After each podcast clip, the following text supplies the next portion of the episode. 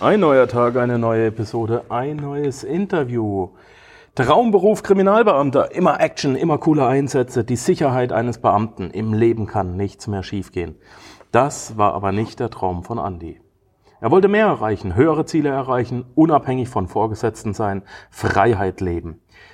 Deshalb kündigte er seinen sicheren Job, wagte völlig ohne alles zu hinterfragen den Schritt in die Selbstständigkeit. Seine schlimmste Nacht, der 1. September 1995, es wurde ihm bewusst, jetzt bekommt er kein Gehalt mehr. Ich bin für mich, meine Kinder und Frau völlig allein verantwortlich. Von Anfang an setzte er auf freundschaftliche, persönliche Beziehungen zu seinen Kunden. Sein Unternehmen wuchs und wuchs, doch eines Tages traf er von den vielen Entscheidungen eine einzige unternehmerische Fehlentscheidung. Alles ging verloren, Haus weg, Geld weg, Firma weg, Frau weg. Doch Hinfallen ist keine Schande, sagte er sich, einfach wieder aufstehen. Es ist doch nur gescheitert, also auch gescheiter geworden. Also seine Philosophie, wir brauchen eine Kultur des Scheiterns. So begann er komplett neu. Handle, als wäre Scheitern unmöglich. Er wusste ja, wie es ganz unten aussieht. Sein Fokus bestand immer darauf, sich mit Marketing-Know-how auszustatten, sein persönliches Invest in Mitarbeiterbindung und Mitarbeitermotivation. Sehr viel hat, an, hat, sehr viel hat Andy in den USA von mittelständigen amerikanischen Unternehmen, aber auch viel im Silicon Valley angeschaut. Die Frage war, was kann der deutsche Unternehmer von amerikanischen Firmen lernen? So stand der Fokus auf People Building und exzellentem Marketing. Nunmehr ist die Fluktuation und der Krankenstand in seinem Unternehmen bei Null. Auch die Neukundengewinnung, äh, die Neugewinnung neuer Mitarbeiter und ist nicht mehr das Hauptproblem im Unternehmen. Es sind immer wieder Spontanbewerbungen vorhanden, denn die Mitarbeiterzufriedenheit hat sich auch außerhalb des Unternehmens herumgesprochen. Nunmehr werden im Unternehmen immer mehr Prozesse automatisiert und digitalisiert, sowohl Marketingprozesse als auch Betriebsabläufe. Das alles versetzt Andy in die Lage, mittlerweile seit sechs Jahren jährlich drei Monate im Winter in den USA zu leben. Das Leben als Kriminalbeamter hätte bestimmt einige Rückschläge vermieden, aber auch viele Träume zerplatzen lassen. Ich ermutige dich, gehe den Weg in die Selbstständigkeit, sagt er. Viele gehen den Weg nicht, weil sie im Vorfeld sich nur auf die Risiken statt auf die Chancen fokussieren. Heute ist er hier im Panzerknacker. Heute ist er nicht im Studio, sondern wir treffen uns gerade auf Mallorca. Der Witz ist nämlich, ich schaue mir gerade ein paar Finkers an und Andi ist auf einem Seminar und zufälligerweise haben wir uns ein Hotel in der gleichen Straße gemietet. Also nicht das gleiche Hotel, aber wir schauen uns im Prinzip vom Balkon gegenseitig beim Frühstücken zu. Ähm, wer ihn noch nicht kennt, Andy Beck, ähm, der den Begriff des Poolmuckel-Dislikens auch ein bisschen geprägt hat, da kommen wir auch gleich zu sprechen. Ich freue mich, dass er hier ist. Andy ist ähm, Unternehmer und hat sich in Anführungszeichen nur auf Terrassenüberdachungen fokussiert. Er hat nicht das neueste Marketing-Event erfunden. Er fliegt nicht irgendwie zum Mars, hat keinen super-duper-Roboter. Er hat Terrassenüberdachungen, aber das macht er scheiß gut. Das kann man so sagen. Heute ist er hier. Danke, dass du die Zeit gefunden hast. Wir wollten das ja schon ein bisschen länger machen. Und jetzt haben wir gesagt, jetzt nutzen wir ein bisschen hier die Inselsonne. Schön, dass du da bist. Und die erste Frage an jeden Interviewpartner immer, wie geht's dir? Ja, zunächst vielen Dank, lieber Markus dass ich die Ehre haben darf, hier im Panzerknacker Podcast als Handwerksunternehmer dabei zu sein. Und es gibt ja keine Zufälle. Wir hatten uns in Deutschland schon oft verabredet, den Podcast zu machen. Und plötzlich sind ja. wir 200 Meter vom Hotel entfernt und äh, ich finde das eine grandiose Möglichkeit, auch meine Erfahrung zu teilen. Und auf deine Frage zurückzukommen, ja, hier ist strahlender Sonnenschein. Die Menschen sind nett, sind freundlich. Also ich komme mir schon fast vor wie in den USA, weil dort wäre ich jedes Mal verwöhnt über die Freundlichkeit. Und ich merke, wie es mir auf einmal wieder besser geht. Also mir geht's richtig gut. In, ähm, äh, in Florida habt ihr euer Haus, ne? Ja. Überwintert ihr immer. Deswegen auch der nahe Kontakt zu Ralf Schmitz, ja. nehme ich mal an. Ja.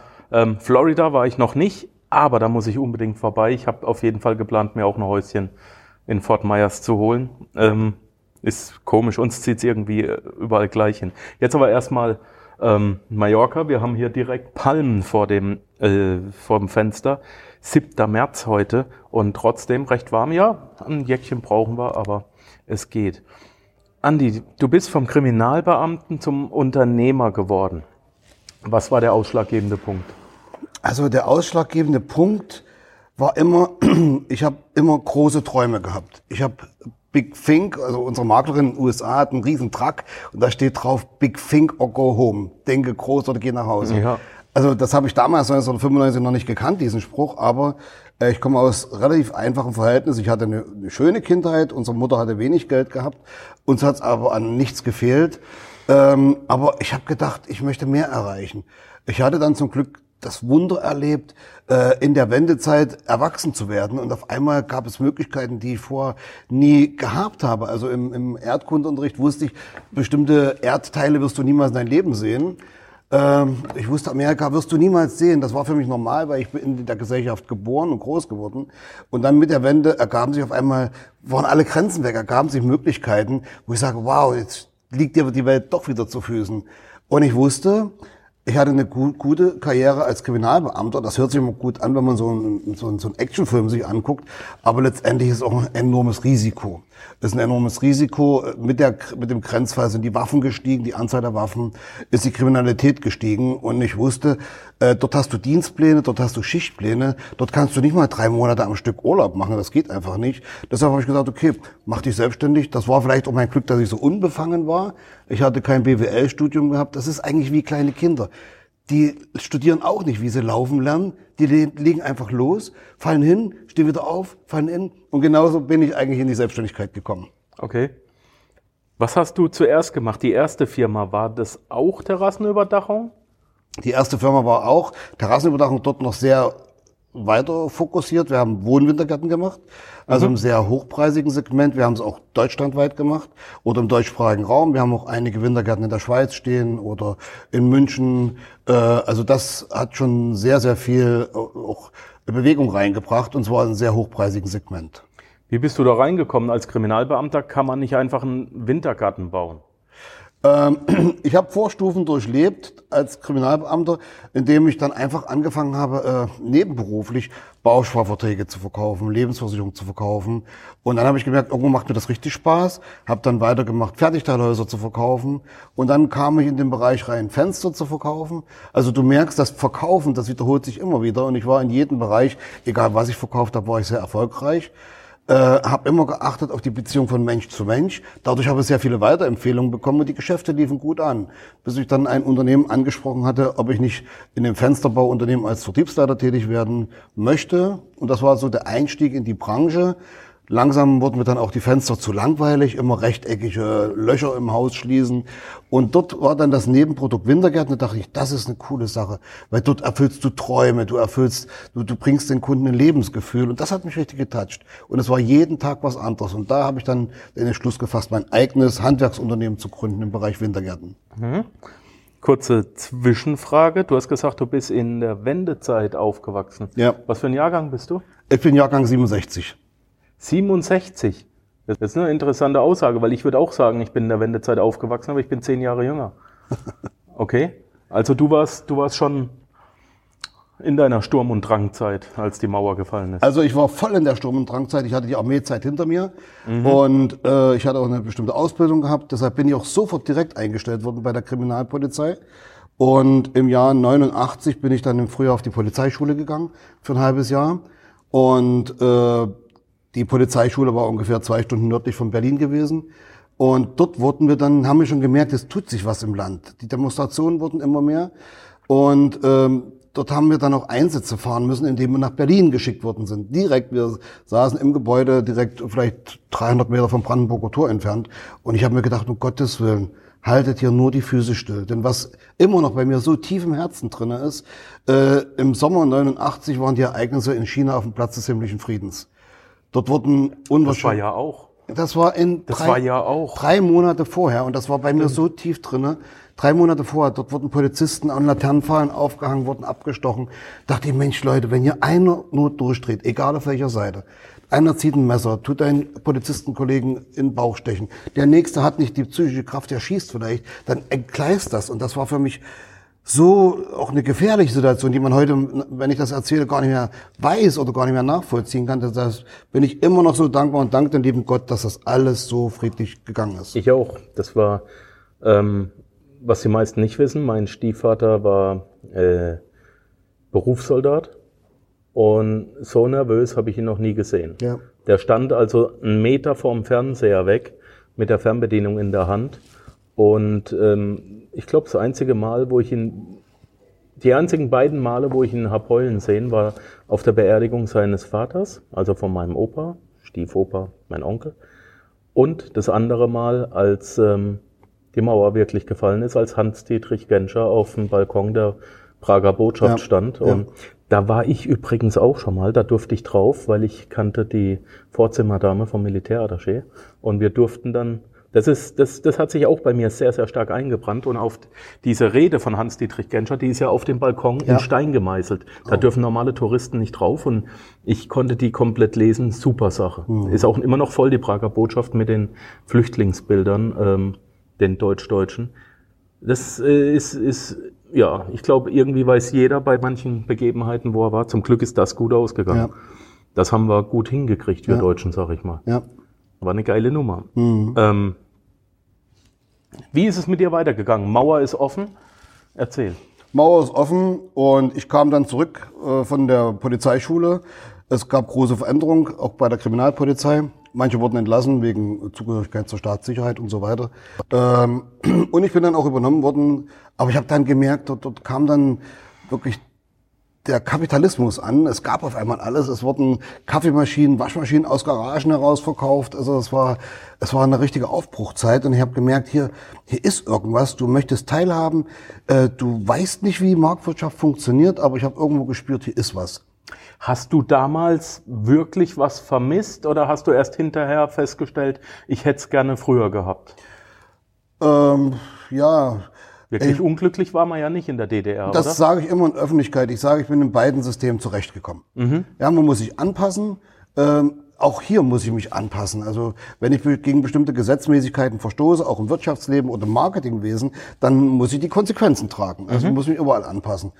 Äh, Und am leichtesten, ich habe mal den Beruf Elektriker gelernt, da habe ich gelernt, der Strom sucht sich immer den Weg des geringsten Widerstands. Das Wasser auch. Ja, ich habe nichts vermisst. Ich bin dankbar für die Chancen, die ich habe. Und ich muss auch sagen, ich bin dankbar, dass ich in der Blütezeit meines Lebens diese Chance ergriffen habe. Ich habe dann wirklich viele, viele Jahre gelernt, habe mich weiterentwickelt äh, und habe dadurch natürlich auch Fehler gemacht. Und ich sage mal nur, wer am Gehen ist, wie ein kleines Kind, was anfängt zu laufen, der macht Fehler. Wer keine Fehler macht, der tut sich gar nicht groß entwickeln. Meine erste Firma, die ist gar nicht zum Laufen gekommen. Ich habe die ein Dreivierteljahr lang perfekt geplant, alles gemacht, getan. Und auf einmal war der Markt weg. Ja. Ist ja nicht schlimm. Ja. Macht ja nichts. Ähm, wie, ist, wie ist bei dir weitergegangen? Bist, du bist im ehemaligen Osten geblieben Ja. und hast da dann angefangen aufzubauen. Ich habe dann in der Nähe von Leipzig mein Unternehmen gegründet, ähm, habe auch gute Mitarbeiter gefunden. Wir haben damals noch selbst produziert, also ich habe klein in der Garage angefangen, Wintergärten zu produzieren. Ähm, das Unternehmen lief sehr gut. Wie gesagt, wir haben uns immer darauf fokussiert, den Mensch zu sehen und nicht den Kunden. Also wir arbeiten auch noch kaum mit Kundennummern, sondern nur der Mensch ist für uns ein Name, eine Persönlichkeit. Und was schon von Anfang an sehr gut funktioniert hat, ist das Weiterempfehlungsgeschäft. Ja, die Kunden möchten ja eine Begeisterung haben, möchten weiterempfehlen. Und das war für uns echt immer wieder wichtig, dass der Kunde begeistert ist. Ja, und dann wollte ich wachsen, wachsen und habe dann einfach äh, mich auch auf persönliche Gespräche verlassen äh, mit Banken und habe dann einfach angefangen, eine große Ausstellung zu bauen. Investitionsvolumen war eine halbe Million. Äh, D-Mark noch. D-Mark, ich glaube, es war noch D-Mark. Und ich habe einfach angefangen, bis ich dann mal sagte, äh, liebe Bank, ich brauche jetzt das Geld. Wo die Bank mir gesagt hat, nein, wir machen es doch nicht. Ah. Äh, aus heutiger Sicht muss ich sagen, es war grob fahrlässig von mir. Ich habe mich auch auf bestimmte äh, Unternehmensberater verlassen. Ich war damals noch grün hinter den Ohren. Also man sollte bestimmte Sachen nicht machen, zum Beispiel baue niemals auf gemieteten Land, fang erst dann an, wenn du die Zusagen hast. Das sind alles Learnings, die ich gehabt habe. Ich habe dann noch ein Jahr weiter versucht zu strampeln und habe auch jedes Bauvorhaben abgewickelt, also kein Kunde ist zu Schaden gekommen. Das war mir persönlich wichtig, dass ich mir jeden Tag in den Spiegel schauen kann und habe dann einfach neu angefangen. Also vollkommen neu. Damals, ich weiß gar nicht mehr, im Jahr 2000, 2002 war das, glaube ich, wohnte ich noch in Sachsen und da war gerade dieses Jahrhunderthochwasser, wo viele Da war ich als Soldat mit beteiligt, ja. ja, wo viele ihr Haus verloren haben, wo sie alles verloren haben. Und zum damaligen Zeitpunkt hatte ich wirklich noch 100 Mark gehabt im Portemonnaie. 100 Mark. Mehr nicht. Und ich wusste nicht, wann kommt das nächste Geld rein. Und ich dachte, was machst du denn jetzt? Ich habe einen kleinen Zettel genommen, habe die 100 Mark genommen, habe äh, abgezogen minus 40 Mark. Das war nämlich das, was ich zum Tanken brauchte. Und dann hatte ich genau gesehen, was habe ich noch zur Verfügung. Ja, dann habe ich mir halt Trockenbrot gekauft und bin aber damit 14 Tagen über die Runden gekommen. Und dann bin ich aber mit der Tankfüllung von Kunde zu Kunde gefahren, zu Interessent zu Interessent und habe wieder angefangen, habe Vertrauen aufgebaut und habe damit das Ding wieder zum Laufen gekriegt. Was mich damals ermutigt hat, äh, ich finde es leider nicht mehr, aber ich habe es vor meinem geistigen Auge. Es war in der Zeitung, in der Tageszeitung ein Bild von einer Braut und einem Bräutigam. Und die saßen auf einem kleinen Boot, kleines Boot, und schipperten die Mulde runter, wo das Hochwasser war. Die hatten ihr Haus verloren, aber die haben auf diesem kleinen Boot ihre, ihre Hochzeitsreise gemacht. Und also, krieg Gänsehaut, wenn ich drüber rede. Und da stand drunter, nur wer ganz unten ist, kann nach oben schauen. Da dachte ich, ey, ich bin gesund, äh, ich kann leben, ich kann arbeiten, ich, ich habe nicht alles verloren. Es ist einfach eine Niederlage und fang einfach wieder an. Wenn man es nämlich so sieht, das sage ich auch immer, stellt man doch mal fest, dass wir auf sehr, sehr hohem Niveau immer nur jammern. Ja. Ne? Ja. Also was ist denn wirklich schlimm? Es kann, es kann ja nicht wirklich was Schlimmes passieren. Man muss doch einfach mal definieren, was schlimm überhaupt bedeutet. Schlimm ist, wenn die Ernte ausfällt und du weißt nicht, wie du, was du das halbe nächste Jahr zu futtern hast. Ja. Das ist schlimm. Schlimm ist, wenn irgendeine marodierende Bande in dein Dorf kommt und, und nimmt alle Kinder und Männer weg und die Frauen ja. sind da oder, oder es wird Wasser abgedreht und du verdurstest. Oder du musst im Mittelmeer gucken, wie deine Kinder ersaufen. Weiß ich nicht. Das finde ich schlimm. Ja. Was wirklich Schlimmes passiert uns in Westeuropa nicht, wenn wir ehrlich sind. Selbst wenn ein Hochwasser kommt, passiert uns nichts Schlimmes. Wir werden, wir haben Freunde, Familie, wir werden versorgt. Ja. Und das genau cool. da gebe ich dir total recht. Es kann dir eigentlich in Deutschland nichts passieren. Genau. Ja, ich habe damals äh, auch über den Gedanken nachgedacht, gehst du zum Arbeitsamt, Arbeitslosengeld, aber dann hatte ich ein bisschen eine Ehre in meiner Brust und habe gesagt, du schaffst es auch. Und ich habe nicht einen Cent Arbeitslosengeld bezogen, sondern bin wirklich aus eigener Kraft wieder durchgestartet. Und es geht. Man ist gesund, man, man, man, man wird nicht im Stich gelassen. Nein. Nein, wenn du eine Dienstleistung anbietest, wenn du einem Menschen hilfst, bei einem Problem, dann kannst du eine Rechnung stellen und kannst davon leben. Ja. Bin ich überzeugt. Gerade in der Woche, in der wir jetzt hier auf Mallorca sind, musste ich ja ein paar Podcasts vorproduzieren. Da habe ich äh, eine Miniserie jetzt, eine Miniserie, Podcast, das sollte reden können, ne? Wäre mal gut, einmal mit Profis. ähm, ich habe eine Miniserie gemacht, weil eben ganz viele Panzerknackerhörer gesagt haben, wir möchten uns gern selbstständig machen, aber wir wissen nicht, wie wir das Marketing online hinkriegen und was soll ich denn überhaupt tun? Und ich habe jetzt eine ganze Woche eine Serie rausgebracht mit mindestens zwei Sachen, wie du dich selbstständig machen kannst. Mhm. Du kannst anfangen, Autos zu reinigen, fährst dahin. Ich kenne jemanden, der kriegt für zwei Stunden 200 Euro. Mhm. So, wenn und wenn du dich auf, auf einen äh, Luxussektor ähm, sogar spezialisierst, komm hier auf die Insel. Wie viele Leute haben sechs, sieben Autos da stehen, die, die regelmäßig gereinigt werden müssen ja. und poliert? Ähm, mach eine Reinigungsfirma auf. Hol dir eine Putzfrau, die 15 Euro kriegt, selber verrechnest du 25 bis 30 mhm. im B2B-Business. Keine Zahnarztpraxis, kein Rechtsanwalt äh, äh, reinigt selber die Büros, die müssen täglich ge gesaugt werden. Es ja. gibt so viele Möglichkeiten, hör auf. Du hast gesagt, Weiterempfehlungs- ich nenne es jetzt mal Marketing, mhm. und das Weiterempfehlungsgeschäft funktioniert bei dir gut. Worauf muss ich achten ab dem ersten Tag, damit ich das machen kann? Was ist da das Wichtigste? Du hast gesagt, einmal die menschliche Bindung, also keine Distanz, die Distanz abbauen, aber außer nachzufragen, hey, kennen Sie noch jemanden? Wie gehst du daran? Also für mich war immer wichtig oder die größte Herausforderung, wie kriege ich aktiv die Weiterempfehlung? Nicht passiv, sondern dass der Kunde, dass man ihn wirklich auf den Mund hauen muss, äh, uns nicht weiter zu empfehlen. Dass er, das bekommst du nur hin, wenn du eine totale Begeisterung erzeugst. Die Philosophie meines Unternehmens ist auch die, wir wollen keine zufriedenen Kunden. Sag ich ja auch immer auf der Bühne. Frag doch mal, wenn, wenn deine Frau neben dir steht und ich frage dich, wie läuft die Ehe und du sagst, ich bin zufrieden, dann hast du mal eine harte Nacht vor dir. dann weißt du, wie negativ das ist. Zufriedenheit ist eigentlich sehr, sehr negativ. Ne? Ja, ja, und äh, wenn ich weiter sage den Spruch, wir wollen keine zufriedenen Kunden, der, der äh, findige Zuhörer hat gerade äh, wahrscheinlich Luft, äh, Schnappatmung gekriegt, was will er denn dann? Ja, wir wollen begeisterte Kunden. Und ich sage immer, jeder Kunde erwartet 100% Leistung, dann ist er zufrieden. Bringst du aber 120%, dann ist er begeistert. Du lieferst irgendwas, was er nicht erwartet. Und das ist für uns extrem wichtig. Wir haben uns jetzt wirklich hingesetzt. Wir haben auch in unserer Branche Wettbewerb. Zum Beispiel sind in den letzten Jahren zehn neue Wettbewerber oder Marktteilnehmer hinzugekommen bei mir in der Region, die alle bei mir in der Firma gearbeitet haben. Ja, das ist Wettbewerb. Das sind schon Herausforderungen, die man dann hat. Man ist dann sozusagen im Haifischbecken. Und ja. deshalb haben wir uns vor einigen Jahren entschieden, wir müssen uns neu positionieren. Wir müssen für den Kunden klipp und klar herausstellen, wo wir besser sind. Also eine eindeutige Positionierung am Markt. Und was uns dann geholfen hat, indem wir, man sagt im Marketing, einen Kundenavatar darstellt. Dass ja. man zum Beispiel sagt, der Kunde ist 40 bis 60 Jahre, ist männlich und so weiter. Bis wir dann drauf gekommen sind oder unsere Coaches haben uns dann noch mehr geknebelt und hinterfragt, gebt diesem Menschen einen Namen. Und wir haben dann einen Kundenavatar entwickelt mit Namen, den kennt jeder. Und das ist der liebe Herr Günter Jauch. Und wenn du einmal so eine Person, wir haben dann auch das Bild von Günter Jauch ausgedruckt, dann haben wir überlegt, welchen... Weiß Außen, er das? Nee, ne? Nee, aber vielleicht, wenn er, vielleicht hört er es, also es würde mir eine Ehre sein. Günter Jauch wohnt in Potsdam. Mir, mir wäre es auch eine Ehre, wenn er den Panzerknacker hören wird. Ja. Günter Jauch wohnt in Potsdam, das ist 30 Minuten von uns entfernt, also wir haben den regionalen Bezug. Er hat auch ein Haus, er engagiert sich auch sehr sozial. Und da habe ich überlegt, welchen Verkäufer würde ich denn zu Günter Jauch schicken? Was zieht er an? Welchen Monteur schicke ich hin? Wie bedienen wir Günter Jauch von Auftragserteilung bis zur Abnahme? Was machen wir in der Zeit? Du, da kommen Gedanken und dann haben wir gesagt, jeder Kunde bei Ambitop, das ist unser Unternehmen, jeder Kunde wird behandelt wie Günter Jauch. Und auf einmal hat es den Durchbruch gegeben. Das ist ja mal eine geile Nummer, so habe ich das noch nie gehört. Sau cool. Ja. Äh, warum gehst du nicht hin und schickst Günther Jauch eine kostenlose Überdachung? Biet's ihm doch mal an. Ja, wir wollen natürlich auch ähm, den Wettbewerb nicht verzerren, aber ich denke schon, eines Tages werden wir Günther Jauch eine Überdachung montieren. Bin ich total überzeugt. Wenn er den Bedarf hat? Wir, wir, wir sind so weit äh, in unserer Philosophie. Ich habe schon einige Partner kennengelernt, die für Günther Jauch gearbeitet haben, persönlich.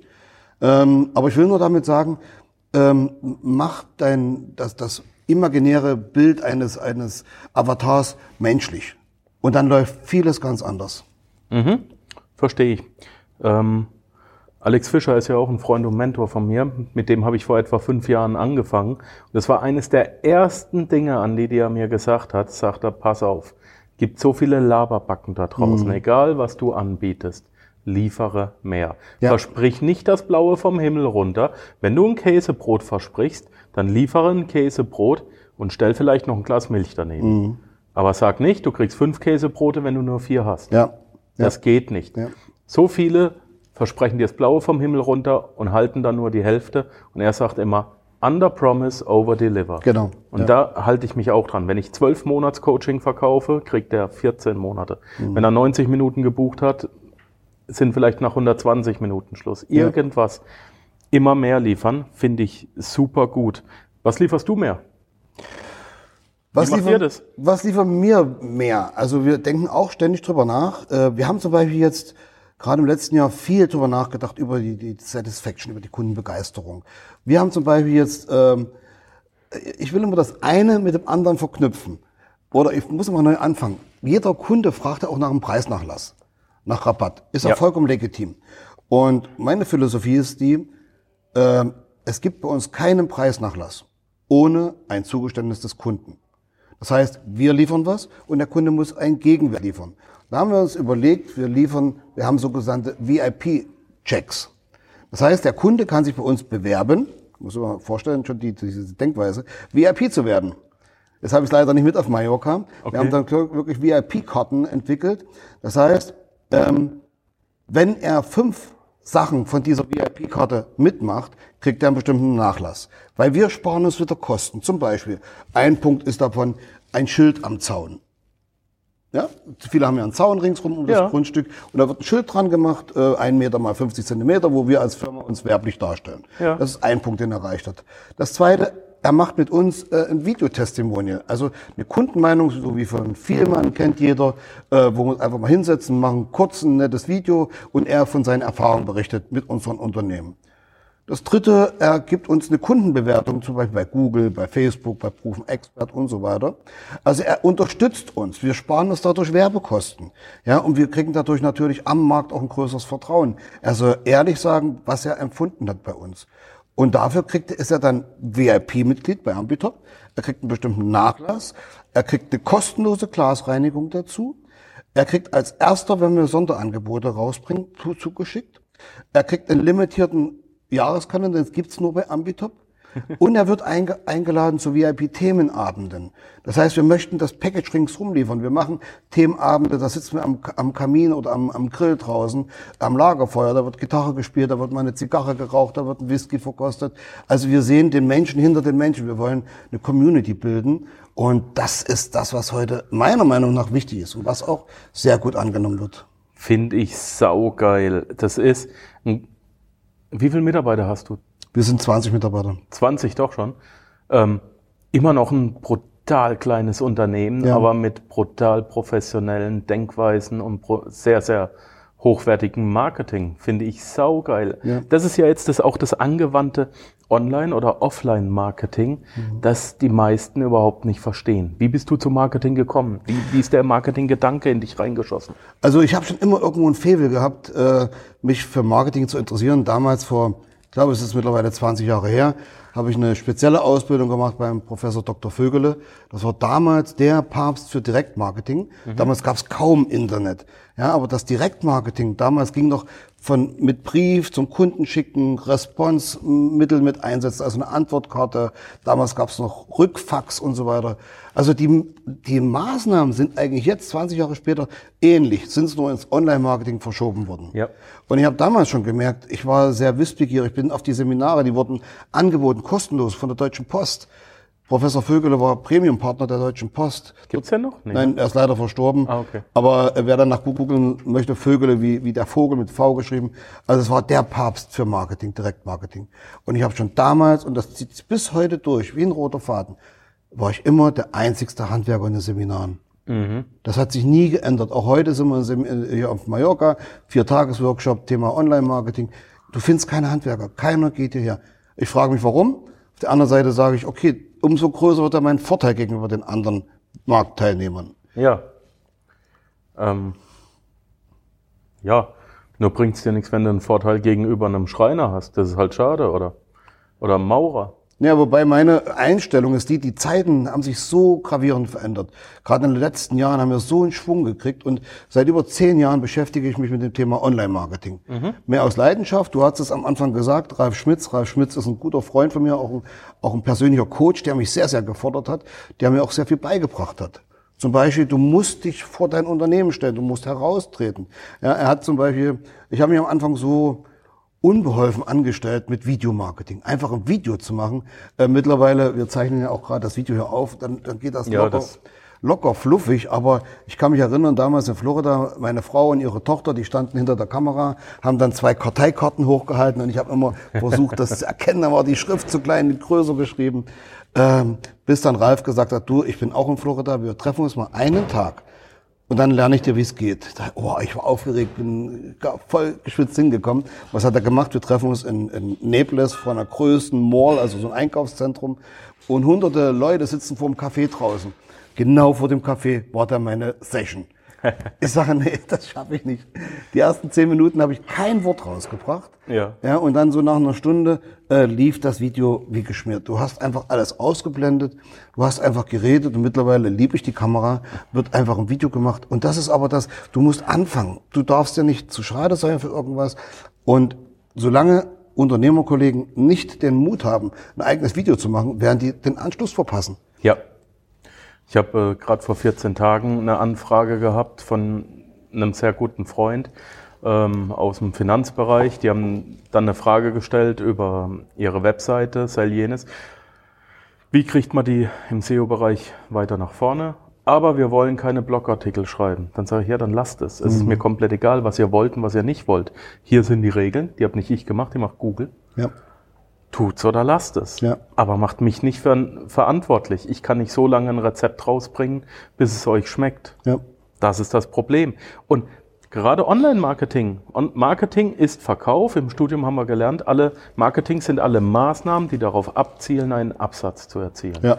Und du musst einfach zwei Sachen bedienen und das ist Reichweite und Expertenstatus. Mhm. Wenn du die Leute nicht erreichst, können sie nichts von dir kaufen, dann hast du nicht mal die Chance, irgendein Angebot zu machen oder ihr Problem zu lösen. Ja. Und das nächste ist, wenn du keinen Expertenstatus aufbaust, dann auch nicht. Und die einfachste Art und Weise ist halt einfach, sich zu zeigen. Ja, Sprich in ein Mikrofon, wie wir es machen, sprich in eine Kamera Ja. und haus raus. Und die Leute werden das finden, wenn du ein Problem löst. Ich finde das sehr, sehr cool. Aber du bist auch schon deutlich weiter weit als viele anderen. Ähm, was sind deine Lieblingsmarketingtechniken? Was wendest du am liebsten an? Und was am wenigsten? Oh, ich bin natürlich auch ständig im Lernprozess. Auch hier lerne ich sehr viel. Ähm, damals Professor Vögele hat es genannt Dialogmarketing. Heute ist es nichts anderes. Es ist auch immer ein Dialog, der online abgeht, äh, über E-Mails, dass man einfach den Kunden Ratgeber zuschickt, wertvolle Informationen zuschickt. Denn äh, ein, ein, ein, Chirurg, der kennt sich aus mit, mit Herzoperationen und allen möglichen Sachen, aber im Thema Terrassenüberdachung weiß er gar nichts. Er möchte natürlich auch nicht so dastehen, als ob er nichts weiß. Deshalb sucht er Informationsmaterialien. Und deshalb haben wir auch verschiedene Ratgeber geschrieben, wo wir einfach den Kunden offen äh, informieren über Möglichkeiten, die es gibt, auf was er achten soll. Wir haben einen Ratgeber geschri- geschrieben, die zehn Fehler, die man beim Kauf bei einer Terrassenüberdachung vermeiden sollte, sodass er sich einfach wirklich unabhängig informieren Und soll. dir Kräuter? Nein, Die Technik? Okay. Nee, nee. Ähm, ich liebe es, ja, wenn man sagt, liebe Lieblingsmarketingmaßnahme, ist es Videomarketing. Mir fehlt noch die Zeit dazu, aber ich liebe es unwahrscheinlich, Videos zu machen. Ja. Äh, muss ich dabei auch ein bisschen ausbremsen, weil als Chef musst du nicht alles selber machen. Äh, du könntest es, aber äh, das liebe ich einfach, weil es geht mir locker flockig von der Hand. Ja. Ich kann mich da als Experte positionieren und ich erziele eine unwahrscheinliche Glaubwürdigkeit. Also was dort abgeht, wenn ich manchmal in der Firma über den Flur laufe und die Verkäufer haben äh, Gespräche mit unseren Interessenten, sagen sie alle, da ist er, da ist er, das ist der aus dem Fernsehen. Dann sage ich, wow, das hätte ich so gar nicht betrachtet. Aber du erzielst eine enorme Glaubwürdigkeit. Ja. Es ist so, die, die Leute merken es dir an, ob du frei reden kannst, Ja. ohne drüber nachzudenken. Im Podcast das Gleiche. Wenn ich, wenn ich einen Podcast anmache und ich höre einen geskripteten Podcast und jemand liest äh, ab, da falle ich rückwärts um. Das, Ja. das geht doch nicht. Ne? Man sieht ja jetzt das Video, wir, führen, wir unterhalten uns ja auch nur. Ich meine, jeder kann sich unterhalten, also kann das auch jeder machen. Ja. Es traut sich nur nicht jeder. Aber auch hier wieder die Frage, was ist denn, was kann denn Schlimmes passieren? Nichts. Wir sind alle keine ausgebildeten Sprecher, wir sind keine Schauspieler. Ähm, wenn du irgendwo von Mensch zu Mensch sprichst, redest du doch auch mit normalen, deutlichen Worten, Ja. bringst deine Überzeugung rüber und nichts anderes sollst du machen. Und das ist ganz wichtig, deine Überzeugung, deine Menschlichkeit rüberzubringen. Wenn ein Versprecher dabei ist, der ist auch mal im privaten Gespräch dabei, dann mache ich mir auch nicht die Mühe, den rauszuschneiden, sondern das macht mich ja nur noch mehr authentisch. Denn die wollen ja nicht mit, beim Schauspieler kaufen oder sonst jemand, sondern bei dem Andreas Beck, bei dem Unternehmer Ganz Anfassen. genau. Und Perfektion schürt Aggression. Ja. Muss man immer wissen. Ja. Herausforderung haben wir nicht geplant. Du bist jetzt äh, kein Spezialist mehr für Terrassenüberdachung, du bist jetzt Bäcker. Wie machst du Marketing? Bäcker. Das hat mir gestern Abend, wir haben es wirklich nicht echt? Nee, ich war gestern Abend hier beim, beim Dinner eingeladen. Okay. Und da hat mir gerade das Thema, äh, das war, ging es um Österreich, um Wien, äh, dass dort ein sehr, sehr harter Kampf ist äh, unter Bäckerei-Unternehmen. Äh, ja, der eine macht äh, biologisch äh, sehr hochwertige Bäckereiprodukte und der andere macht es, äh, der versorgt die Gastronomie und so weiter.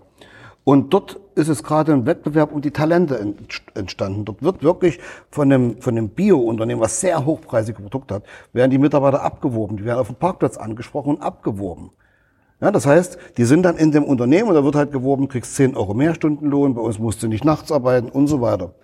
Da, ich würde jedem Unternehmer empfehlen, konzentriere dich zum Anfang auf deine Mitarbeiter. Die Mitarbeiter ist dein, sind dein wichtigstes Gut. Das habe ich am Anfang nie so auf dem Schirm gehabt. Ja, ich hatte eine Einstellung gehabt, ja, ich biete einen Arbeitsplatz, aber nein, konzentriere dich darauf, dass die Mitarbeiter eine Heimat haben. Das ist der wichtigste Punkt. Der Rest kommt von alleine. Biete denen eine Heimat an. Ein Beispiel ist davon, äh, wenn ich mitbekomme, dass ein Mitarbeiter aus dem Urlaub kommt und er sagt, ich bin froh, wieder da zu sein, da kriege ich Gänsehaut. Da sage ich, hier haben wir was richtig gemacht. Und das ist das, was so wichtig ist im Unternehmen. Und ich weiß, wenn jemand kommt und sagt, ich zahle dir ein paar Euro mehr, die Mitarbeiter bleiben bei uns. Die sagen, ich habe eine Heimat hier. Und in den Gesprächen höre ich immer wieder, Geld ist nicht das Wichtigste. Zahlst du Spitzenlöhne? Wir zahlen über Durchschnitt. Ich sage nicht Spitze. Ja. Äh, es muss alles im gesunden Verhältnis sein. Denn du kannst erst geben, wenn du hast. Viele geben und haben noch nicht. Das heißt, du musst das Unternehmen erstmal in eine sehr, sehr gute Ertragslage bringen. Ja, sicher. dass du dann was geben kannst. Verkehrt wäre es jetzt so viel schon zu geben, was das Unternehmen gar nicht an Ertrag geben kann. Ja. Was wir aber machen, dass wir auch immaterielle Sachen geben. Also es muss nicht immer materielle Sachen sein. Zum Beispiel machen wir äh, jetzt im Sommer geplanten Ambitop Family Day, wo wir alle einladen, die, die, die Ehefrauen, die Kinder, und dann treffen wir uns im großen Park.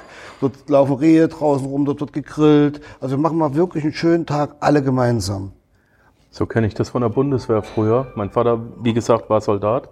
Ähm, da gab es dann auch alle mit Family zusammen. Und es war einfach schön, weil man kannte dann auch die anderen, mit denen der zusammengearbeitet hat. Wie werde ich, was sind die drei oder fünf besten Tipps, die du hast als Chef? Was, wie, wie werde ich ein guter Chef? Wie behandle ich Mitarbeiter gut?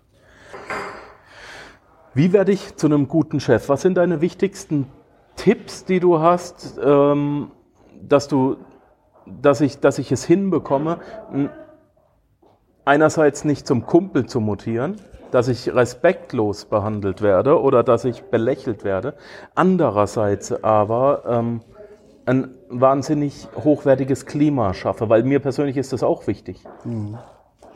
Ähm, ich muss dabei sagen, auch das war ein extremer Lernprozess bei mir. Es beginnt alles bei mir. Ich musste mich zuerst ändern. Ich musste mich ändern, bevor ich äh, die Unternehmenskultur, die Mitarbeiterkultur ändern konnte. Ähm, was ich damit sagen will, wir haben am Anfang auch, hast du mir einen guten Stichpunkt gegeben, sehr, sehr, sehr kumpelhaft das Unternehmen geführt. Ähm, und wir haben dann festgestellt, da wird manchmal schnell verwechselt, wenn man das Du anbietet, vom, von Chef zu Mitarbeiterverhältnis zu Kumpel. Ja, man, man, man verliert eine Art Respektschwelle seitens der Mitarbeiter. So dass wir dann doch irgendwann mal gesagt haben, wir haben auch vier Mitarbeiter äh, austauschen müssen und haben dann gesagt, alle, die neu anfangen, erstmal per Sie. Wir haben per Sie gemacht, haben dann eine natürliche Distanz aufleben lassen, waren trotzdem äh, immer nahbar, also die haben auch äh, Weihnachtsgeschenke gekriegt und so weiter. Aber wir wollten erstmal bewusst äh, eine Atmosphäre schaffen, wo Respekt da ist. Ähm, und dann haben wir gemerkt, jetzt haben wir unsere Traummannschaft zusammen. Das hat ungefähr anderthalb Jahre gedauert, bis wir die Traummannschaft zusammen hatten. Wir hatten damals, äh, ich habe es vor kurzem erst bei unserem Mitarbeitermeeting gezeigt, 80 Prozent C-Mitarbeiter. Also man sagt, ja, C-Mitarbeiter sind die, die auf den Karren sitzen und noch die Peitsche schwingen und A-Mitarbeiter ziehen den Karren. Und mittlerweile seit Anfang diesen Jahres haben wir 100 Prozent A-Mitarbeiter. Und da haben wir auch gesagt, jetzt ist die Zeit, das Du wieder anzubieten. Ja, und es ist wirklich so, jeder arbeitet mit jedem zusammen, jeder hilft dem anderen. Äh, Und da ist es wirklich wichtig, ein Treibhausklima für Spitzenleistung zu schaffen. In der Schweiz duzen sich auch alle. Das Respektable, äh, der, der Respekt ist aber dennoch da.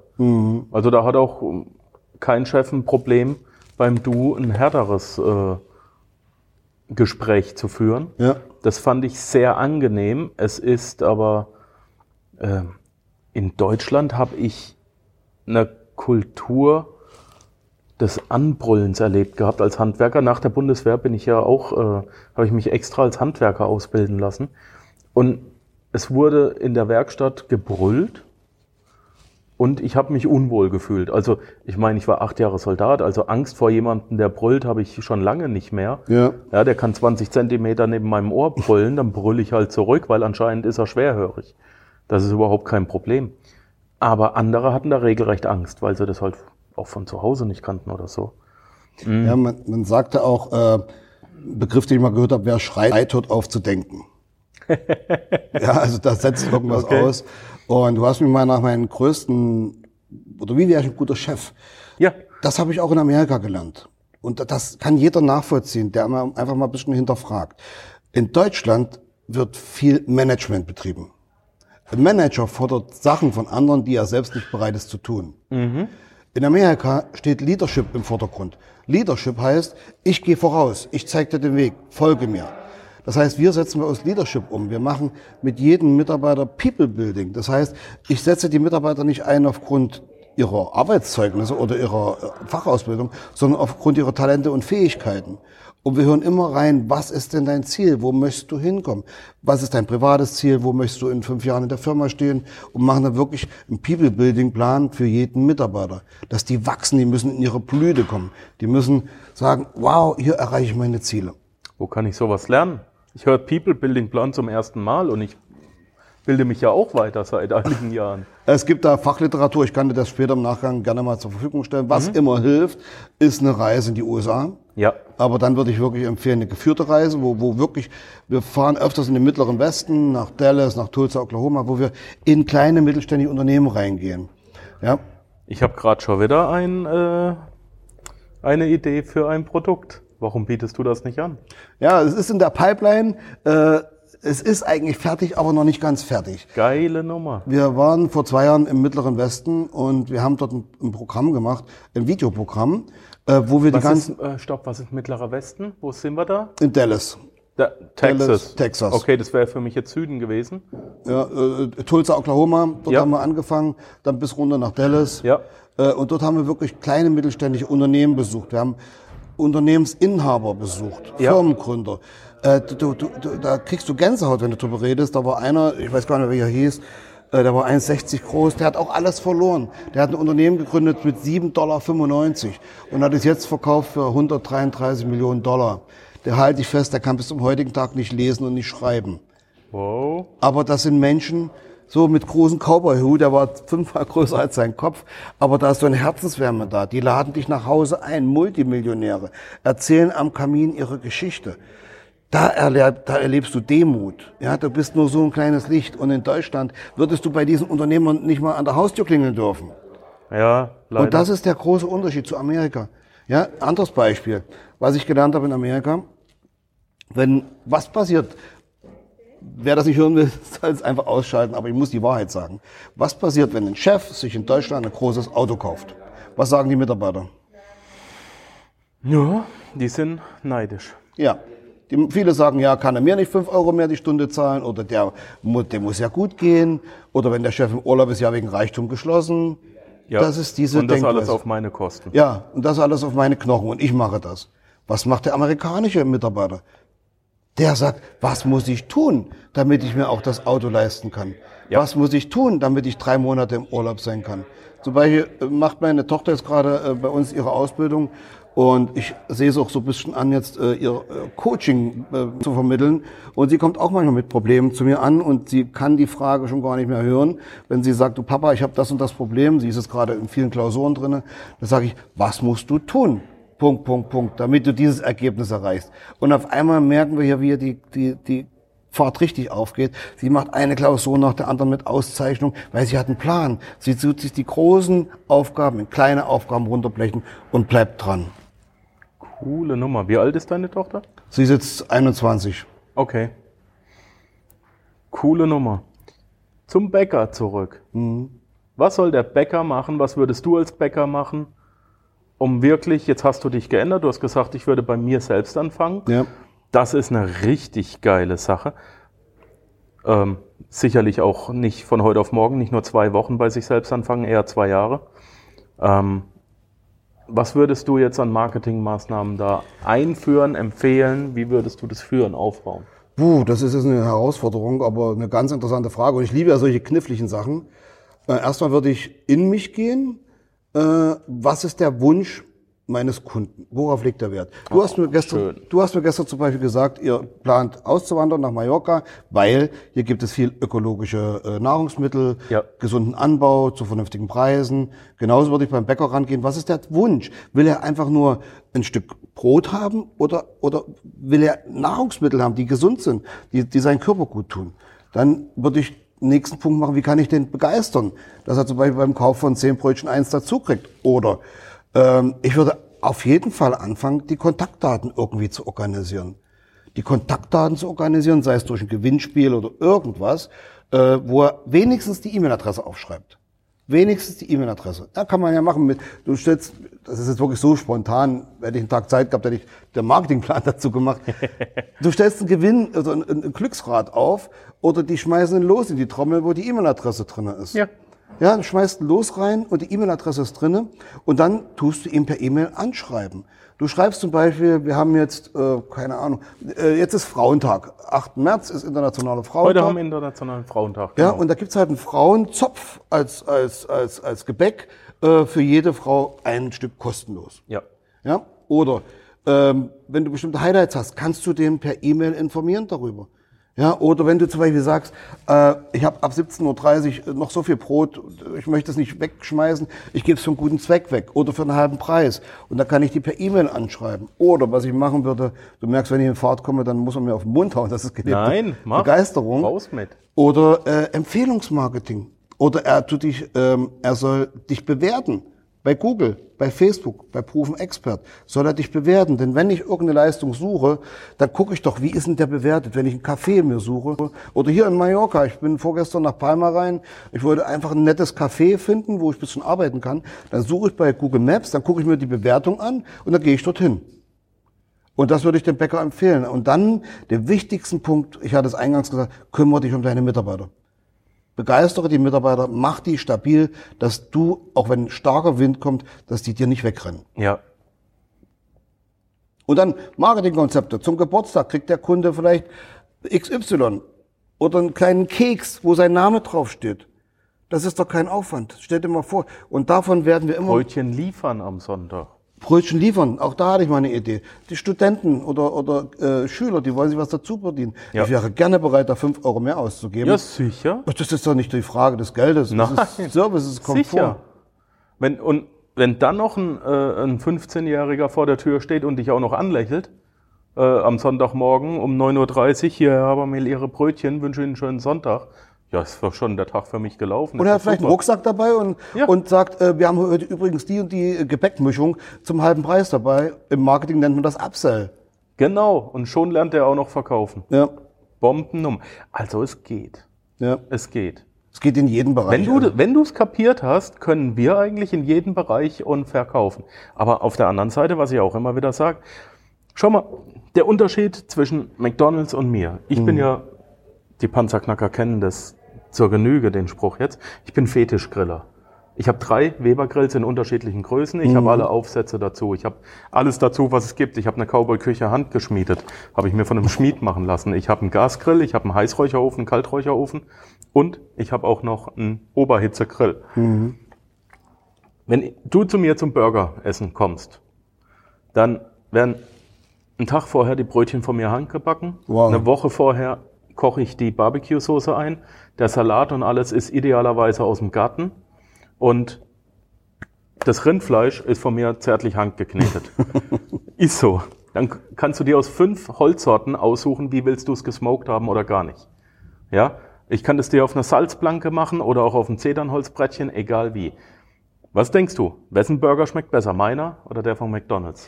Ja, äh, ich bin nicht so der, der Steakesser, aber ich glaube, da würde ich mit meinen Vorsätzen mal brechen, weil du hast ja schon mit einer Begeisterung das rübergebracht. Ha!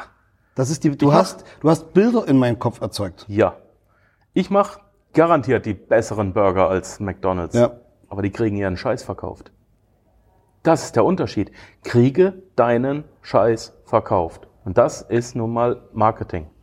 Reichweite und Expertenstatus. Wenn du es nicht verkauft kriegst, bringt's nichts. Deswegen Ja. bin ich kein Ich Burger-Millionär. würde jetzt mal, jetzt muss ich mal kurz einkrätschen. Ja, Ähm, Entschuldigung, äh, du hast das richtig gesagt, die haben, die kriegen ihren Scheiß verkauft. Ich, ich mag McDonalds gar nicht. Nein, nein, darum hat da das wird auch, ja schlecht, darum hat man auch da verdient, äh, so bezeichnet zu werden. Aber du würdest niemals zu dem Produkt, was du gerade jetzt mir beschrieben hast, Scheiß sagen. Denn das geht auch schon damit los. Wie bezeichne ich das Produkt? Wie bezeichne ich zum Beispiel Geld? Sage ich dazu, das ist Geld? Oder sage ich dazu, das ist Nuggets, Kohle, Pinke, Zaster.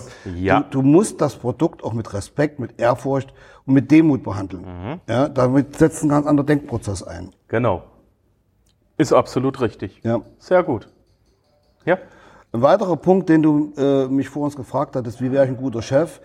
Äh, ich habe das Unternehmen ganz alleine aufgebaut. Also wirklich als One-Man-Show mit Excel-Tabellen, alles alleine. Und wichtig war für mich dabei, dass ich in jedem Bereich fit bin. Dass ich alles weiß im ganzen Unternehmen. Wenn ich es nicht gewusst habe, musste ich es lernen. Das heißt also, ich hatte auch Rückschläge, dass mein technischer Leiter von heute auf morgen vom Wettbewerb abgeworben worden ist.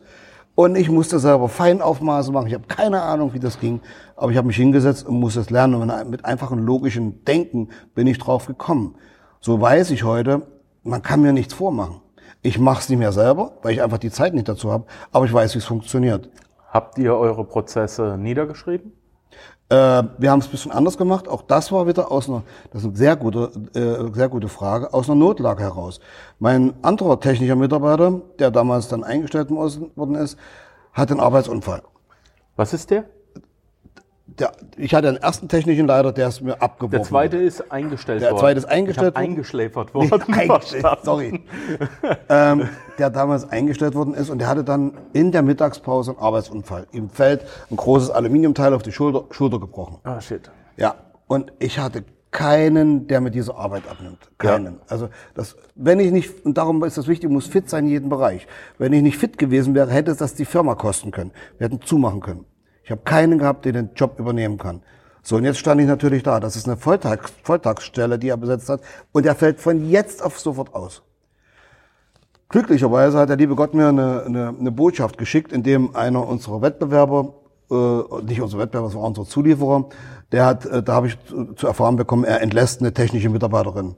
Sag ich, wie geil ist das denn? Das ist ja wirklich, der liebe Gott schickt mir sofort die Karte. Ich sofort angerufen, wir müssen Termin machen. Eine Woche später war sie eingestellt. Wow. So, und jetzt stand ich vor der Herausforderung, ah, ich bin auch ein sehr ungeduldiger Mensch. Wie kriegst du die schnell angelernt? Man sagt im Marketing Onboarding, also reingeholt, Ja. angelernt. Man sagt etwa ein Jahr. Ja, und da sage ich, ich kann das nicht. Ich bin da so ungeduldig, wenn ich immer über die Schulter gucken muss und sie hat es nicht verstanden, da wäre ich verrückt. Dann habe ich überlegt, okay, wenn du Zeit sparen willst, musst du am Anfang Zeit investieren. Was habe ich gemacht? Ich habe alles, was ich bestellt habe, am, an meinen Computer per Bildschirm Video aufgenommen und, und dokumentiert und Endlich. besprochen. Endlich ich habe jedes Formular beschrieben. Ich habe alles am Computer gezeigt, wie es geht und habe das per, per Video gefilmt und habe das abgelegt bei Vimeo und habe ihr gesagt, du, und habe noch eine kleine Mindmap gemacht, da habe ich die Prozesse aufgeschrieben, klick hier drauf, sofort wird der Link geöffnet, dort hast, hast du das Video. So, nach einer Woche, freitags, habe ich sie verabschiedet, sagt sowieso, schönes Wochenende, du hast eine tolle Arbeit gemacht und sie kam nie und hat mich irgendwas gefragt. Und da sagt sie, Herr Beck, äh, ich würde gerne morgen kommen. Ich sage, morgen ist Samstag. Ich bin da, aber du machst frei. Nein, ich will kommen. Ich sage, warum? Was hast du denn? Ich will, dass Sie mir alle, dass Sie alles angucken, was ich in der Woche gemacht habe. Es kam mir so einfach vor. Und du musst verstehen, vorher waren zwei Männer auf diesem Posten. Die haben das nicht geschafft. Und ich habe mir wirklich Samstag die Zeit genommen. Es waren null Fehler dabei. Und da bin ich drauf gekommen, du hast jetzt hier einen Prozess gemacht, wo du dein Wissen weitergibst, wo du da nie wieder drüber reden musst. Und so haben wir in verschiedenen Bereichen alles gefilmt und als Bibliothek hinterlegt. Andi, ich mache das Gleiche mit meinen virtuellen Mitarbeitern. Ich mache genau das Gleiche. Ich habe eine Plattform sogar, die gab es mal bei AppSumo. Die ist, ähm, du, du kannst da im Prinzip Ausbildungen erstellen, nur für deine Mitarbeiter. Ich weiß nicht mehr, wie sie heißt, ich sag's dir nachher. Ähm, wenn ich doch eh einem Mitarbeiter einmal was erklären muss, Ja. ich mache es meistens online, da ich VAs habe, dann kann ich doch auch auf den blöden Aufzeichen-Button Ja. drücken. Wo ist denn das Problem? Ich muss ja eh einmal vorführen, wenn ich eine Excel-Tabelle machen muss. Mensch, hol dir doch ein, ein, ein Aufzeichnungsprogramm, die gibt's schon ab 10 Euro oder Ja. teilweise kostenlos. Setz dich mit dem Mitarbeiter hin, zeig, wie die Excel-Tabelle geht, wie die Struktur geht, wie du was holst und dann hast du ein Video. Und dann in der Bundeswehr haben wir gelernt Fenü. Vormachen, erklären, nachmachen, üben. Und Fenü darf man mit so viel Ü schreiben, wie man will. Deswegen üben die Soldaten so viel. So, vormachen, ich mach's vor, ich erkläre es dabei. Anhand des Videos macht sie es nach und dann kann man es immer wieder üben. Und das Coole ist, wenn ich sie nachmachen lasse und anhand des Videos wurden null Fehler gemacht, wie du gerade gesagt hast, dann ist das Video gut. Ja. Wenn nicht, dann habe ich was falsch gemacht. Aha, habe ich nicht dran gedacht, ich Genau. steuere kurz nach. Ich bringe das in das Video nochmal neu rein und dadurch wird es ja automatisch viel besser. Aber ich brauche ja nicht mehr die ganze Zeit wie Ja. vom Anfang. Das mache ich auch und das liebe ich. Das ist so genial. Kommt ein neuer Mitarbeiter, hey, wie funktioniert das und das? Guck dir bitte Kurs 1, 5 und 7 an. Ja. Ja. Ganz einfach. Wie bringe ich deine Bücher auf Amazon? So funktioniert's. Bitteschön. Und vor allem, wenn du es selbst machst, wenn du selbst in der Tätigkeit drinnen bist, merkst du auch immer, bestimmte Tätigkeiten sind immer wiederholend, immer wieder das Ja. Gleiche. Zum Beispiel, wir, ja, wir müssen ja ganz klar Schiebetüren bestellen und so weiter. Und ich habe dann festgestellt, oder Unterdachmarkisen, du hast immer wieder die gleichen Abzugsmaße. Du musst dort 5 mm abziehen, dort 3 mm. Und das war mir zu anstrengend, mir das immer zu merken oder immer in die technische Dokumentation reinzugucken. Da habe ich einfach eine Excel-Tabelle gemacht, wo ich die Maße eintrage. Automatisch zieht er mir die Maße ab und ich habe wieder das Gehirn entlastet. Und das hat mir, das wird heute noch eingesetzt, wo wir dann sagen, äh, das, das hätte ich, hätte ich nie machen können, wenn nicht der Unglücksfall gewesen wäre. Das stimmt. Ich liebe es, wie du, wie du auch das Gleiche tust wie ich. Ähm, saugeil. äh, das ist total cool. Ich freue mich auch, wenn ich, wenn ich bald mal bei dir ins Unternehmen kommen darf, ähm, mir das ein bisschen anschauen kann. Jetzt haben wir aber noch einen großen Punkt, den wir abarbeiten müssen. Du hast nämlich einen Mitarbeiter, der seit 40 Jahren, glaube ich, übers deutsche Fernsehen huscht. Und das ist der Pumuckel. Ah, okay. Der hängt tatsächlich bei euch an den Türen dran. Ja. Und den musst du jetzt erklären, da möchte ich nicht so viel reinquatschen jetzt. Ja. Was hat ein Pumuckel mit Ambitop zu tun? Also, es war vor zwei Jahren und ich habe mir immer angewöhnt, wenn wir in Florida sind, dann möchte ich auch den Kontakt zu meinen Mitarbeitern halten. Äh, und ich mache immer ein Video, um die einfach auch ein bisschen auf dem Laufenden zu halten, auch an meinem Leben teilhaben zu können. Und ich habe damals gemerkt, wir haben Mitarbeiter, die, die, die nörgeln immer rum. Die finden irgendwo immer das, das Haar in der Suppe. Das gleiche war bei Kunden. Und deshalb habe ich dann irgendwann mal gesagt, Leute, ihr kriegt heute von mir mal eine Aufgabe. Geht nach Hause heute Abend, nicht jetzt, nach Hause heute Abend und guckt mal bei YouTube und sucht nach Pumuckl. Und du wirst feststellen, die Zahl, die stimmt jetzt nicht. Pumuckl hat ca. 80.000 Views, also ca. 80.000, kann jetzt ganz andere Zahl sein, äh, äh, haben sich den angeguckt. Und tatsächlich 700 Und tatsächlich 795 Menschen haben denen einen Daumen nach unten gegeben. Man sagt dazu ein Dislike. Und da stelle ich mir die Frage, was haben die Menschen noch für Probleme? Wer so einer süßen Figur wie Pumuckl ein Dislike gibt, der sucht doch überall das Haar. Das, das war meine Kindheit, verdammt. Ja, ich habe den geliebt, das ist schon der Song. Hallo, Meister Eder? Ja, Meister Eder oh. Pumuckl. Ich habe das geliebt und da sage ich, was sind das für Menschen? Mit denen möchte ich einfach nichts zu tun haben. Da habe ich dann gesagt, ich möchte ab sofort nicht mehr mit Pumucke Dislikern Mitarbeitern zusammenarbeiten, Pumucke nicht mehr mit Pumucke Dislikern Kunden zusammenarbeiten und nicht mehr mit Pumucke Dislikern Lieferanten zusammenarbeiten. Das ist geil. Und was ist passiert? Es ist unglaublich. Es gibt wahrscheinlich doch irgendwelche überirdischen Kräfte oder, oder äh, äh Gesetzmäßigkeiten. Es haben tatsächlich Mitarbeiter gekündigt im Unternehmen es sind bestimmte Kunden nicht mehr zu uns gekommen und bestimmte Lieferanten haben, auch, haben sich auch zurückgezogen. Sodass wir jetzt kaum noch Reklamationen haben. Wir haben kaum noch Mitarbeiter, die gegen irgendwas schießen. Ich meine damit keine Duckmäuser, sondern konstruktive Kritik. Ja. ja. Und das war wirklich der Durchbruch. Und es ist auch manchmal so, dass bei uns auch mal ein Kunde anruft, der richtig äh, ungerecht ist, der auch die Mitarbeiter zusammenstaucht. Und die Mitarbeiter nehmen sich das immer persönlich. Ja, an jeder Bürotür bei uns hängt der Pumuckl als Figur dran. Da sage ich, gehe ich hin, manchmal weinen die auch, die, die Mitarbeiter, weil die sind so niedergemacht worden. Da sage ich, der hat nicht dich gemeint. Das war ein Pumuckl-Disliker. Auf einmal fängt die an zu lachen und sagt, okay, ich habe verstanden. Er meint nicht mich. Und das ist eine Metapher, die hat uns sehr viel Erleichterung auch gebracht. Ich glaube, wir beide kennen das auch aus unserer Uniformzeit, dass äh, die Uniform ähm, als gereizt hat, aber der Mensch da drin ähm, nicht erkannt wurde als ja. solcher. Und ich finde ich finde es sehr gut, dass du, dass du das dann auch an, an deine Mitarbeiter weitergibst und die darauf quasi trainierst. Ja. Ähm, ich bin auch der Überzeugung, dass diese Kunden dann ein ganz anderes Problem haben im Leben. Ja, ja. Es gibt ja immer, es gibt ja immer äh, Grund und Auslöser. Mhm. Ja, ähm, fand ich 2018 habe ich das gelernt. Du kannst, äh, das und das ist der Auslöser, aber überhaupt nicht der Grund für irgendwas. Ne? Ja. Der berühmte Tropfen, der das fast zum Überlaufen bringt. Ja. Ähm, ja, wenn man den Unterschied kennt, ich bin zwar jetzt äh, der Auslöser für irgendwas, aber nicht der Grund, mhm. weil der hat ganz andere Probleme, dann kriegt man das auch gut hin. Wir haben am Anfang ganz äh, die negativen Kommentare und so, äh, gerade im Online-Marketing, was ja das ist, was die meisten dann abhält, das ja. zu tun. Die tun weh, ja klar. Wie willst du mir was über Geld erzählen? Du bist viel zu dick. Mhm. Was hat das eine mit dem anderen zu tun? Also ja, da gibt's schon Schwachmaten da draußen. Mhm. Aber davor muss man auch seine Mitarbeiter beschützen. Ja. Das finde ich cool. Ähm, was empfiehlst du jemanden, der sich selbstständig machen will? Ist das Produkt? Wie würdest du vorgehen, wenn du nochmal anfangen müsstest und von Terrassenüberdachung keine Ahnung hättest? Ich würde fast genauso davor gehen. Aber ich sage jetzt manchmal, ich bin jetzt 52, mit dem jetzigen Wissen nochmal neu anfangen. Wow, aber das sagen wahrscheinlich schon Generationen. Äh, mein erster Tipp, beschäftige dich mit deinen Menschen, mit deinen Kunden, mit deiner Zielgruppe. denke wie die Zielgruppe, versetze dich in die Zielgruppe rein und beschäftige dich mit dem Thema Marketing. Das war das, was ich von vornherein gemacht habe, mich mit dem Thema Marketing, seit ich angefangen habe, Thema Marketing. Du musst nicht alles selber können, aber in bestimmten Bereichen musst du Basiswissen haben. Zum Beispiel heute, du kommst heute am Online-Marketing nicht mehr vorbei. Meine Hypothese ist die, wer sich als... Kommst du schon, nur dem Marketing ist es halt egal. Dem Marketing ist es egal, dem Markt ist es egal. Eben.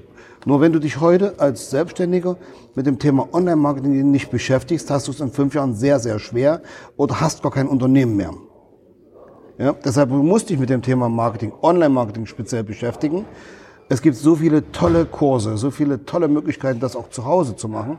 Man muss ja nicht so verrückt sein wie ich oder äh, man muss einfach mal mit dem Strom schwimmen. Was passiert denn dann? Du kriegst ein Grundverständnis und du wirst ein kompetenter Ansprechpartner. Wie willst du denn eine Marketingagentur briefen, also beauftragen, wenn du gar nicht weißt, worum es geht?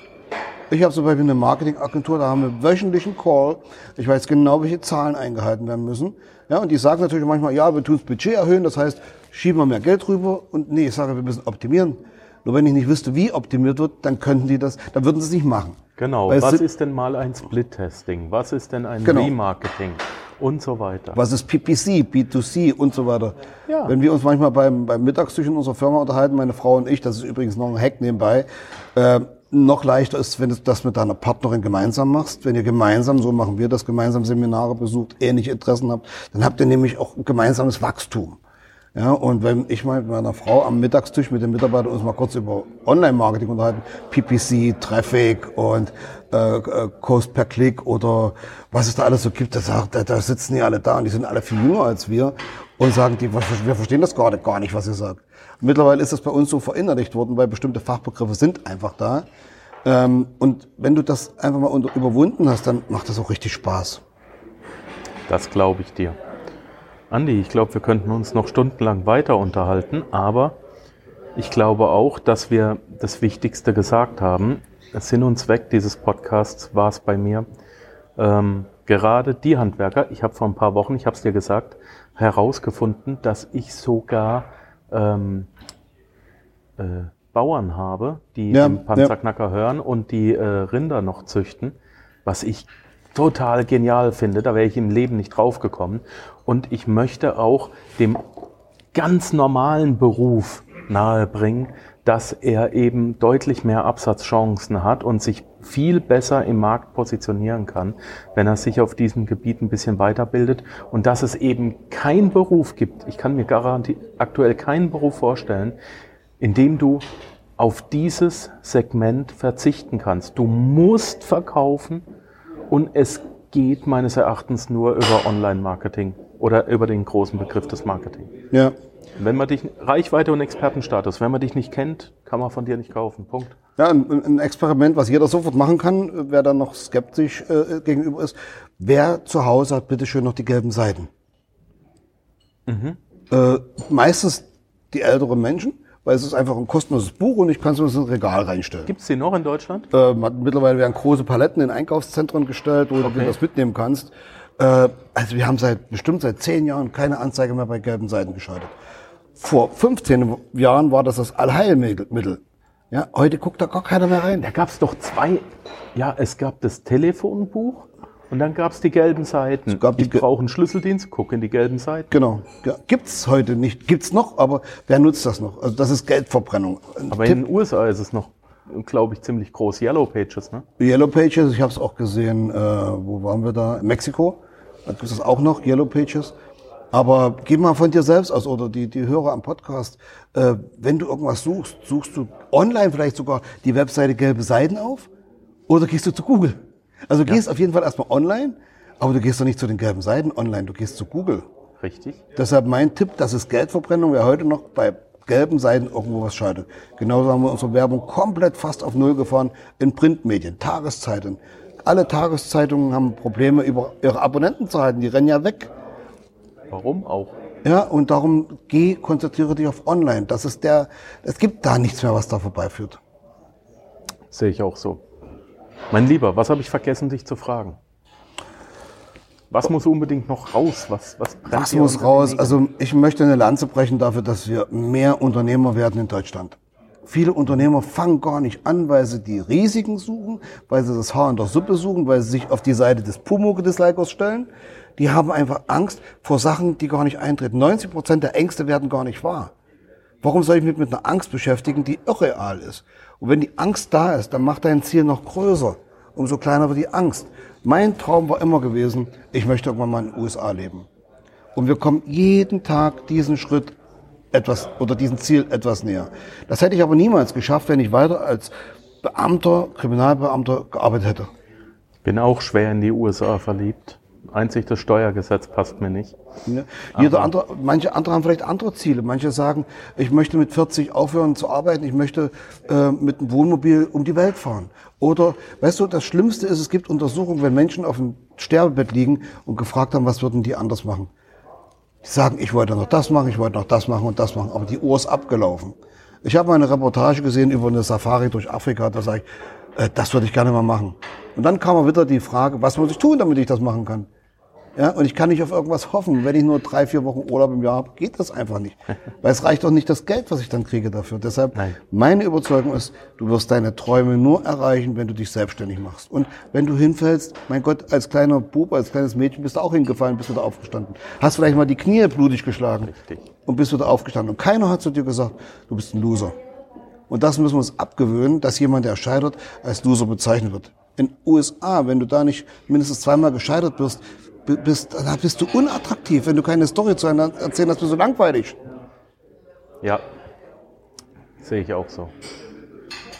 Wie gesagt, mit meiner ersten Firma bin ich so gescheitert, dass ich noch nicht mal die Chance hatte, einen einzigen ein einziges Angebot zu machen. Ja. Das ist doch komplett egal. Ich habe gelernt, ich wollte mein Haus auf fremden Grund bauen. Mache ich nicht mehr. Das war's. Super Sache. Ähm, Andi, ich danke dir für deine Zeit. Die Leute hier wollen jetzt ihr Buffet genießen. Ähm, ja, wir sind doch ganz gut durchgekommen. Ja, sehe ich schon. Über eine Stunde. Klasse. Wow. So schnell geht das. Ähm, sobald du die Nummer fertig hast und auch wirklich durchziehst, dass man mit dir eine Tour in die USA machen kann, Mhm. werde ich das hier im Panzerknacker kurz vorstellen. Ähm, werden wir Bescheid sagen, wie wir die Koordinaten zu dir herstellen können, Ja. wie wir das verkaufen können, weil ich bin mir ganz sicher, das bringt ganz viele Leute weiter. Ja. Ich danke dir für deine Zeit und für deine Hingabe und wünsche dir weiterhin viel, viel, viel, viel, viel mehr Erfolg. Und außerdem sehen wir uns in den USA dann noch. Und ansonsten genießen wir heute mal noch ein bisschen das schönere Wetter als in Deutschland, oder? Ja, vielen Dank für deine Einladung. Es war mir wirklich eine Ehre. Äh, Und es war mir auch wichtig, eine Motivation rüberzubringen. Leute, lebt euren Traum und äh, viel Spaß auch hier beim Panzerknacker Podcast. Dankeschön. Ciao, ciao. Ciao.